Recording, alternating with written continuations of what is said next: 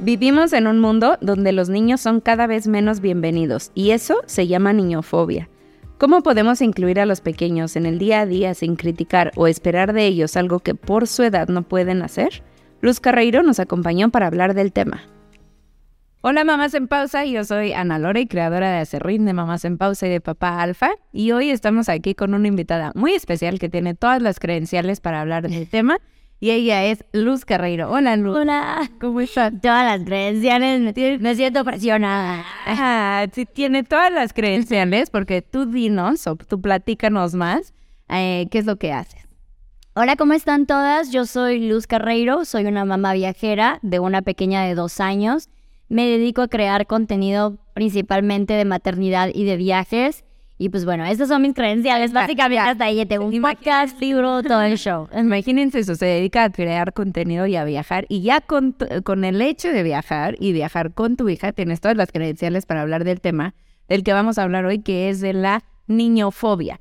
Creo que ese término cada vez está agarrando más fuerza y no es por nada, porque cada vez más lugares están siendo menos pacientes con los niños y sobre todo más que los lugares que se prestan o no para eso, las personas. Claro. Muchas veces nos estamos encontrando a personas donde no toleran a los niños, lo cual está bien, cada quien hagan lo que quieran, pero ya cuando se meten como en un tema de maternidad, ahí es donde empieza como a ponerse buena la cosa, ¿no? Claro. Entonces tú platícanos, eh, todo esto, viajas con tu hija a todos lados, ¿cómo le haces y a qué te has enfrentado?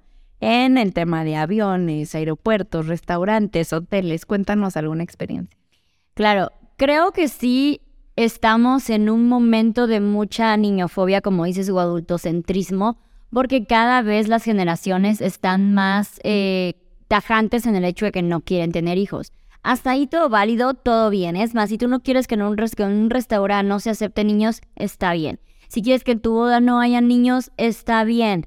El problema es cuando se meten en lugares públicos, ¿no? Porque digo, a mí no me gusta tratar con borrachos, pero me va a tocar en algún momento tratar con borrachos porque quiero seguir yendo a lugares públicos donde se aceptan todo tipo de personas. Y esto incluye niños, incluye ancianos, incluye mujeres, hombres, lo que sea. Entonces, tú no puedes esperar que en un lugar público no hayan cierto tipo de personas porque a ti no te gusta tratar de ellas ya fuera del adultocentrismo, la niñofobia, pues es egocentrismo, ¿no? Entonces, eh, sí me pasa muchísimo de que luego ven en los aviones que, ay, vienen y arruinan mi viaje. Si tú estás eh, destinando la experiencia de tu viaje a cómo es tu medio de transporte, desde ahí ya estás mal, ¿no? O sea, ¿qué objeto de estar el resto de tu viaje para que pienses que todo se va a definir a cómo vaya a ser tu medio de transporte? El avión, aunque esté en el cielo, aunque salga más caro, es un medio público de transporte al igual que un camión, que un autobús, que cualquier medio de transporte, ¿no? Tú no sabes las razones por las que están viajando, si es para visitar familiares, si es para ir a un médico, si es vacaciones puras, pues la gente tiene su derecho, los niños están en todo su derecho de transportarse. No solamente te estás metiendo con los niños, te estás metiendo con los adultos que van con esos niños. Es como que olvídate de tu vida, enciérrate en tu casa hasta que ya tu, tu criatura se controle. Sí pasa, por ejemplo, que esa, aquí el problema es entender que vivimos en una sociedad y como sociedad nos toca tratar con todo tipo de personas. Vaya, nos toca tratar con delincuentes en algún momento de nuestras vidas, por más que a ti no te guste tratar con delincuentes, porque es una sociedad. Entonces no te puedes meter como que extermínenlos y punto. A mí no me gusta usar esto del es que te olvidaste que eras niño, pareciera como que si tú nunca tienes niño, porque sí pasa que al yo ser mamá, esperan que yo sea más tajante en el aspecto de, pues se aguantan los niños en todos lados. No, está bien, o sea, porque también yo no quiero, hay lugares especiales solo para mujeres, o solo para hombres, o solo para, para adultos mayores, o solo para todo, ¿no? Está bien. Nuevamente repito, son los lugares comunes donde la sociedad y cualquier tipo de personas que viven dentro de esa sociedad conviven. Entonces hay que empezar a ser un poquito más tolerantes desde esa manera. Otro factor que yo veo muchísimo es que la gente no está acostumbrada a la crianza respetuosa o a los nuevos métodos de crianza. Estamos muy acostumbrados, porque así, así crecimos nosotros, o las sociedades antes, ah, o las generaciones antes de nosotros, a que era adulto, autoridad, niño, te callas. No, o sea, que yo digo y porque lo digo y porque soy tu madre. No tengo yo el valor de decirles nada, no. Entonces, no están acostumbrados a que los niños también son humanos, deben de ser respetados, deben de ser escuchados, se puede mantener un diálogo con ellos. Entonces eso les desespera muchísimo porque sienten que deben de compartir el espacio de autoridad con más personas. Y eso es como que de no, yo quiero simplemente poder decidir y punto, y no tener que preguntarle a los chiquillos este, si ellos también quieren o no quieren, o si les gusta o si no les gusta, lo que es la crianza respetuosa o la crianza consciente o con amor lo que sea, hace mucha validez a las emociones de los niños. Yo cuando me enojo, alzo la voz. Yo cuando me enojo, eh, salgo enojada y azoto la puerta y lo que sea, ¿no? O sea, a mí también me cuesta controlar mis emociones a mis 36 años, ¿no? Habrán emociones que se me desborden y habrán emociones si voy a una, no sé, una taquería y me entregan picante que yo no como nada, voy a rolar los ojos, ¿sabes? O sea, voy a tener reacciones al respecto. Entonces esperamos que los niños no los tengan cuando ellos apenas están regulando nuestras emociones. Y lo decíamos, uno de los mayores retos de la crianza respetuosa es que no hay que guiar las emociones nada más del niño, hay que guiarlas del adulto, que estamos más acostumbrados a simplemente explotar y los niños no cuentan y nada más mis emociones son las importantes y así. Entonces va muchísimo del egocentrismo. Hace poco tuvimos también una grabación del episodio con Michelle Assis, que es especialista como en que todo este tema de crianza respetuosa y así. Y sí, concluíamos de, bueno, al niño tú le puedes estar enseñando ciertas formas de manejar sus emociones, ni siquiera le llamamos control.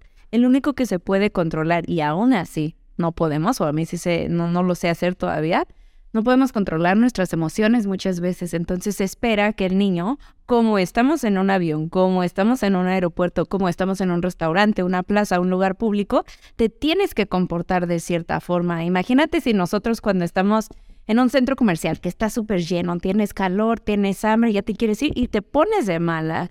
Ellos les pasa lo mismo y mucho de lo que nos decía este especialista es la sociedad es la que no está acostumbrada a lidiar con esto y lo que dices tú, espera que se haga de cierta forma. No sé si te ha pasado también, pero a mí sí, hace poco yo estaba en un aeropuerto, empezó a tener un, como le llamemos, berrinche, desborde emocional, lo que sea, y se salió todo de control y llegó una crisis durante 30 minutos, unos gritos que yo decía, el sentir las miradas de todas esas personas, el sentir perfecto así, porque aparte vas viendo todo lo que sucede a tu alrededor. No sé cómo lo logras porque mi cerebro estaba bloqueado y veía perfecto a la señora ya, que casi que le veía la nubecita, ¿no? De lo que estaba pensando, pues, ¿por qué no le pones este un alto de inmediato? Ya otra gente que te voltea los ojos, es como, ¿qué está pasando? ¿Qué le están haciendo? Entonces siento que mucho también es que como sociedad tenemos que aprender que son niños, que van a hacer eso, que no se van a controlar que en estas nuevas formas de criar no les vamos a poner un alto de esa forma como ellos nos lo hicieron, pero que espero que poco a poco la sociedad lo vaya entendiendo un poco más, porque creo que el sentirte juzgada es lo que más te empieza, bueno, a mí la sé, a ti, en un lugar público es lo que digo, no es el miedo de toda la Es un miedo, es un miedo, así, ¿cómo lo controlas tú? Mira, eh, yo ahí digo, ahorita me voy a meter en los viajes, pero volvemos a es de que es esta idea de los adultos, o bueno, la gente que está en contra de estas situaciones, ellos están pensando en cómo eso les está haciendo sentir de, ah, está llorando, qué mal me la pasé porque un niño está llorando. A mí me estás estorbando. Sí, ajá, no, tú no la pasaste mal. La pasó mal esa criatura que lloró durante 30 años, o la mamá o el papá o quien venga con esa criatura, que aparte de que tuvo que ver cómo entender está lidiando contigo que tú estás haciendo que la situación se ponga peor. No se trata de ti, o sea, tú eres el, último eslabón en esta situación, ¿no? Pero mucha gente es como que, ay, me la, me, la, me la pasé re mal, estaba un niño llorando, o sea, me la pasé re mal, estaba un niño llorando. Es como que de, ¿tú te la pasaste mal? Imagínate la mamá. Exacto, o los que realmente estaban en el berrinche se la pasaron mal. Claro. Sí, o sea, yo creo que eso Digo, si alguien nos está viendo que no sea mamá, que no sea papá, que sea una persona a la que le molestan, por ejemplo, los niños en un avión, en un lugar público, que sean empáticos. Ellas, si ¿cómo dice? Si a mí me está molestando el llanto de esta criaturita, imagínate lo que está pasando esa persona, o sea, ese niño, ese bebé, ese lo que sea, y los papás, o sea, es como ser empático y si tú le estás pasando mal, tú ponte unos audífonos y déjame en paz, te juro, la estoy pasando peor, entonces sean empáticos. No, como mamás, como padres, madres, somos bien conscientes que esos llantos no suenan a tonitos angelicales. O sea, sí, sí, sí, que lo, lo, sabemos también. O sea, yo hay veces que, que también veo a mi hija y digo, oh, ay, ¿cómo hago que esto pare? O sea, no es porque, ay, simplemente eh, la, la tenga, se me olvide y yo piense que es hermoso que se me tira al piso a llorar. Claro que no. Somos muy conscientes porque también es molesto para nosotras, se vale decirlo, es molesto para mí que haya un berrinche en público y tú te quedas así como en el spot y todo el mundo te está viendo y no sabes qué hacer y te tienes que controlar a la niña, te tienes que controlar a ti, porque claro que tú empiezas a sentir frustraciones, entonces somos muy conscientes de que ahí hay algo que no se está disfrutando y las primeras personas que no lo estamos disfrutando en todo caso son mi criatura y yo. Ya lo de tú que están viéndome y estándome haciendo caras, neta no ayuda al asunto, ¿no? Entonces ahí desde la empatía eh, partimos bastante. Pasa muchísimo, y lo he visto mucho luego en TikTok, que hacen estas grabaciones de, no sé, hay algún niño o niña haciendo su desborde emocional y está la mamá a un lado y entonces empieza, es que no hacen nada. Hay muchísimas maneras de reaccionar a un, a un desborde emocional, a un berrinche. Todo va a depender del cómo, qué le funciona al niño y qué le funciona a la madre, no qué te funciona a ti, que estás de espectador. Claro, porque tú esperarías, no sé, esa, que le pegue. Ah, no, pedote si le pega. Que no haga nada, que lo abrace. A mí me ha pasado, una vez subí un video donde mi hija estaba llorando. Yo ya, obviamente, ya la había abrazado, no me quiso abrazar, la puso peor, ya la quise entretener, no se entretuvo. O sea, y nos ha pasado en adultos. Llega un momento cuando quieres pelear con el novio y el novio te da la razón y tú dices, no, quiero, quiero pelear. Entonces, este, es lo mismo, llega un momento en que ya lo único que quieres es sacarlo. Entonces, ¿qué pasa ahí? Lo mejor que puedes hacer es simplemente quedarte a un lado y aquí estoy, ahorita que se te pase me avisas, te abrazo, lo que sea, ¿no? Entonces, mientras está pasando esto, estoy haciendo un video de que así también se ve la crianza respetuosa, ¿no? Gracias por esos contenidos. y no, bueno, claro que saltaron las especialistas en crianza y me dijeron, no, lo que debiste de haber hecho y me empiezan a decir todos estos pasos que yo ya había hecho, de entretenla, consólala, no sé qué, etcétera. Y es como que es que no todo funciona, o sea, no hay un manual que funcione a todos los niños y a todos los padres. Hay veces que estar nada más parado al lado de, de tu bebé mientras está llorando también es hacer algo, porque estás controlando tus emociones, estás dando el espacio al pequeño para que saque esas emociones, para que ya luego esto se pueda resolver. Porque luego mucha gente como que nada más es como que, ya, soluciones, soluciones, soluciones, porque antes era esta idea de autoridad, niño, tú me obedeces porque soy tu padre, madre y punto, no, o sea, sin, sin cuestionamientos. Entonces se desesperan que ahora estos procesos sean un poquito más lentos porque pues son más conciencia, son con más respeto y a la gente pues no, no, le, gusta eso, ¿verdad? Le gusta, obvio. Oye, ¿y te has sentido tú juzgada así, hablando nuevamente como de viajes en lugares públicos o así, en, en un algo así muy específico que tú no puedas olvidar esa situación donde es que está así, me sentí muy, muy juzgada? Te voy a decir la verdad, y yo creo que es algo que también veo mucho, particularmente en la parte de los viajes. Cuando yo me embaracé y anuncié que me iba, que iba a tener un bebé, mucha gente me dejó de seguir. Mi contenido era mayormente de viajes, entonces fue así como de, pues bueno, ya, no hay nada que ver, ya no hay viajes, ya sé. Y es esta idea de, es que voy a hacer mamá, ya que esté más grandecita, ya que esté más grandecito, lo retomamos. ¿Qué pasa cuando ya lo dejas que esté más grandecito? Ya lo acostumbraste a un estilo de vida. Y cuando lo sacas de viaje, lo sacas de esa burbuja y por supuesto va a estar de mal humor con el avión que se te tapan los oídos, con la arena, que es una sensación que nunca había tenido, con el calor, con el frío, dependiendo del destino que, que lo lleves. Con Gaia empecé a viajar a las 11 semanas de nacida. Digo, a las 3 la llevé a un río y luego a las 11 nos venimos desde California hasta Chiapas y así. Entonces Gaia para ella subirse un avión, perdón si se escucha muy mamón, pero entienda que también es mi estilo de vida y trabajo, para ella subirse un avión es como subirse un taxi. Entonces está muy, muy acostumbrada a los cambios de temperatura, a los cambios de ambiente, al transporte, a todo esto, porque no esperé a que fuera más grande para luego sacarla de esa burbuja. Entonces, personalmente no me ha pasado nada que yo diga de, oiga, ya. No, y aparte creo que sería válido en cualquier situación, no importa si es en un viaje o no, ¿no? Que muchos nos podemos sentir juzgados, pero también eso está padre. Yo creo que a mí también me gusta mucho en lo personal viajar y siento que aprenden niños, bebés, recién nacidos muchísimo. O sea, van, no que aprender, pero van a tener tantas experiencias fuera de casa que puede traerle mucho más beneficios o incluso el tema de, de pronto de sacarlo de la escuela para ir a viajar es como sácalo de la escuela y váyanse el tiempo que quieran, puedan, necesiten en las esas experiencias van a aprender mucho más fuera de contexto que como dices en una burbuja, ¿no? Entonces si tienen oportunidad, yo diría. Claro. Pero vamos a lo mismo, como que espera, yo con mi hija la tengo muy clara, yo quiero hacer world schooling, que es como homeschooling pero viajando básicamente.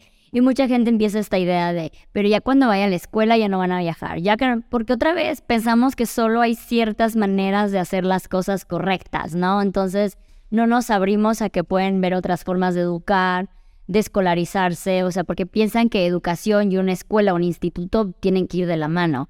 Platícame más de eso del World Schooling. ¿Cómo es? ¿Cómo funciona? Claro, claro que sí. Aquí voy a aprovechar a recomendarles muchísimo un documental que a mí me, sirvió demasiado. Se llama Hola Mundo. Lo encuentran en YouTube. Es de una familia que están como algo que recordar. Y habla de los niños viajeros, precisamente.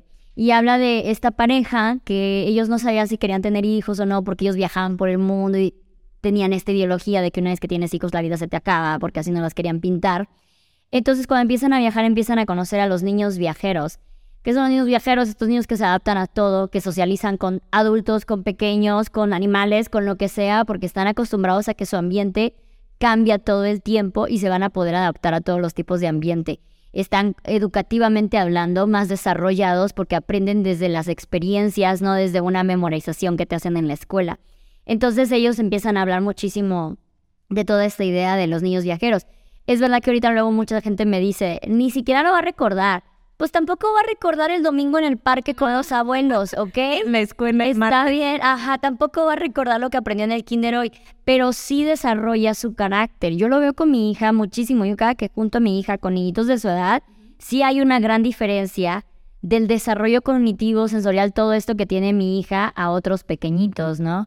Entonces, eh, yo soy 100% de, de la idea de World Schooling y funciona como si fuera educación en casa, pero te apoyas de museos, de talleres, de libros, vaya, de las redes de YouTube, eh, de las culturas, de diferentes cosas. No significa que voy a ser su maestra mientras viajemos, porque si no la niña estaría perdida, sino que empieces a tener apoyo desde diferentes partes. Hay manera de escolarizarse, hay manera de certificarse, si el día de mañana ya quiere estudiar a la universidad lo va a poder hacer. Y lo que promueve es que tú veas qué es lo que más le llama la atención a tu pequeño y te enfoques en esas cosas, ¿no? O sea... Sí, en fortalecer las habilidades más que apréndete geografía, matemáticas y así como van. ¿Te imaginas qué maravilloso si desde bebés, si desde pequeños, desde niños te hubieran dejado hacer lo que a ti te apasionaba, en vez de haberte forzado a estudiar una carrera y luego terminando la carrera estuvieras sabiendo ver qué ibas a hacer en la vida hasta que por fin encontrabas eso que te gustaba y lo desarrollaste? Por eso ahora los niños, ya siento que ya no se nos están imponiendo tanto el ten un título. Y siento que ahora hay, hay jóvenes exitosos a más temprana edad por lo mismo, porque se les permite descubrir esa pasión desde más chiquitos. Claro. Oye, ¿qué opinas? Por ejemplo, hace poco fui a un centro comercial y tenían carriolas en las entradas. Y dije, ah, mira, qué buena onda. Hay una carriola para que cuando mi hijo ya no quiera caminar, pueda tomar esa carriola. en realidad eran para los perritos. No quiero hablar de este caso en específico porque incluso el centro comercial por ahí decía, bueno, es que hay una razón de ser y es para que también la gente pueda entrar con sus mascotas y demás. Pero mi pregunta es, ¿qué opinas tú de que hoy tengan en muchos lugares más relevancia los perros que los niños? Está cabrón, mira, yo también tenía un perro y yo también fui de las que decía que era como mi bebé. Era como, eres, es que yo no tengo hijas, pero tengo a mi perrita. Yo también lo pensé. Hasta el momento que tuve a mi hija, dejé de tener a mi perrita porque falleció. Tuve a mi hija y me di cuenta que no podía ir a la tienda y dejarla encerrada. No podía servirle su comida en el plato e irme o no podía hacer este tipo de cosas y que nadie me estaba cuestionando que le, cómo educaba a mi perrita o no, o que con tres trucos que le enseñé para la vida eterna no era suficiente, ¿no? Con mi hija le voy a tener que enseñar trucos toda la vida. Entonces sí te das cuenta de que sí hay una gran diferencia sí entiendo este amor incondicional, porque eso no se le va a discutir, que hay por nuestras mascotas, por nuestros perrijos, hijos de cuatro patas, como le quieran llamar. Sin embargo, las responsabilidades siguen siendo diferentes. Las demandas, más bien, siguen siendo diferentes. Y siento que siguen pensando que una, algunos padres, una mamá, un papá, deben de hacerse responsabilidad, responsables de esas demandas. Entonces, como que yo siento que se considera que tú al salir de casa ya vas a salir con tu carriola. Por eso no te ofrecen carriolas en lugares públicos. Pero ¿qué pasa con los asientos? Yo lo veo en restaurantes. Haz de cuenta que se quieren como poner una estrellita cuando tienen un asiento para bebé. Ay, no. Cuando es como que de, güey, ¿qué quieres que haga con mi bebé? Que lo siente aquí todo el tiempo que hago, ¿no? O sea, como que esperan que el adulto que viene con el bebé se haga responsable de las necesidades y demandas que tiene tener ese bebé. Sí, ahí yo siento que los lugares, digo, nunca me han hecho ese comentario, pero sí tengo la sensación de, pues es tu hijo, ¿para qué tienes un hijo? Y si te lo tienes bien preparado. Nosotros, incluso todo el tema como de cambiadores de pañales, este, eh, que nos clavamos muchísimo en ese tema. Hace poco hicimos una campaña para que instalaran cambiadores de pañales, pero en baños de hombres. Ya ni siquiera en el de, ¿no? Era como en el de hombres, o sea que también los papás podemos tener todas esas facilidades de llegar con un niño y creo que lo que dices es bien importante. ¿Cómo no dejo de disfrutar mi vida y, y las cosas que me gustan cuando me convierto en mamá? Quiero seguir saliendo a comer a restaurantes, entonces siento que ya la sociedad también nos podría ayudar un poco más de ponme sillitas, sillitas que funcionen. Me, me ha tocado ir a muchos lugares que no tienen cinturones, que están rotas, que te dicen, ah, no, solo hay una. Pero si hay 10 bebés, y, o sea, ¿por qué no? Como que no, no son muy conscientes, yo creo que los lugares Claro. los niños y ojalá pues cada vez sea más.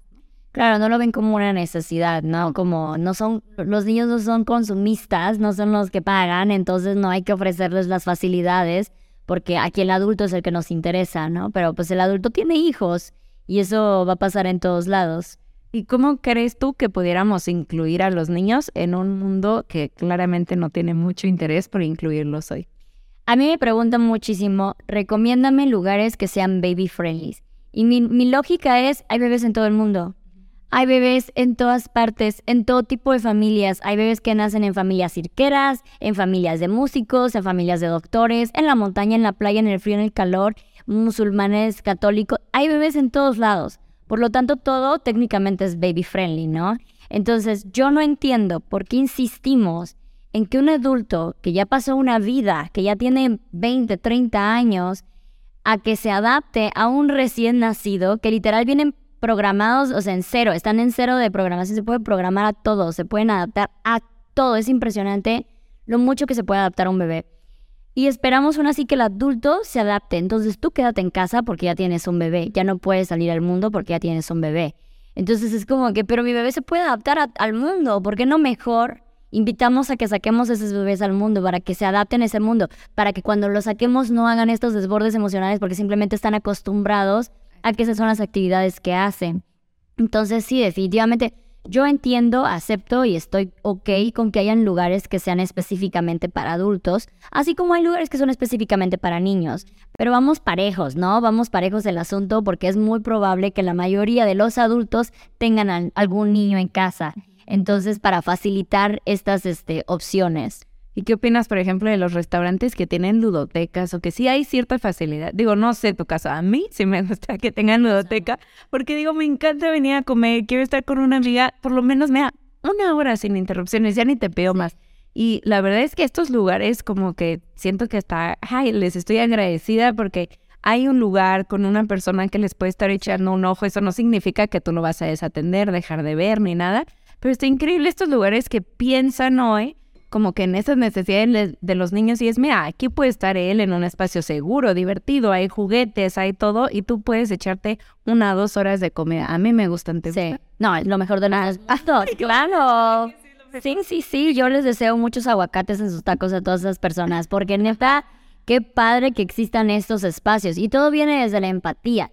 Me queda claro, o sea, si tú piensas como restaurantero, pues igual y no te conviene tener que construir este espacio especial Claro. para recibir estas gentes, ¿no? Este tipo de, este, las familias, ¿no?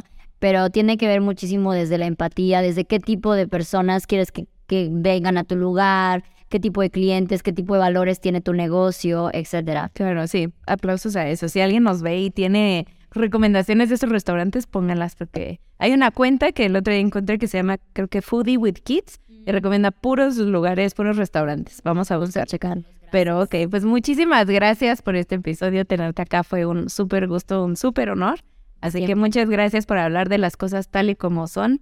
Este, y gracias. ¿Dónde te podemos encontrar en redes sociales? Claro que sí, me pueden encontrar en todas las plataformas como b.traveler, videoabejita.traveler, Instagram, TikTok, Facebook, YouTube y en Spotify encuentran el podcast como El vuelo de una abeja. Perfecto, gracias. Gracias. Bye bye, mamás felices, no perfectas.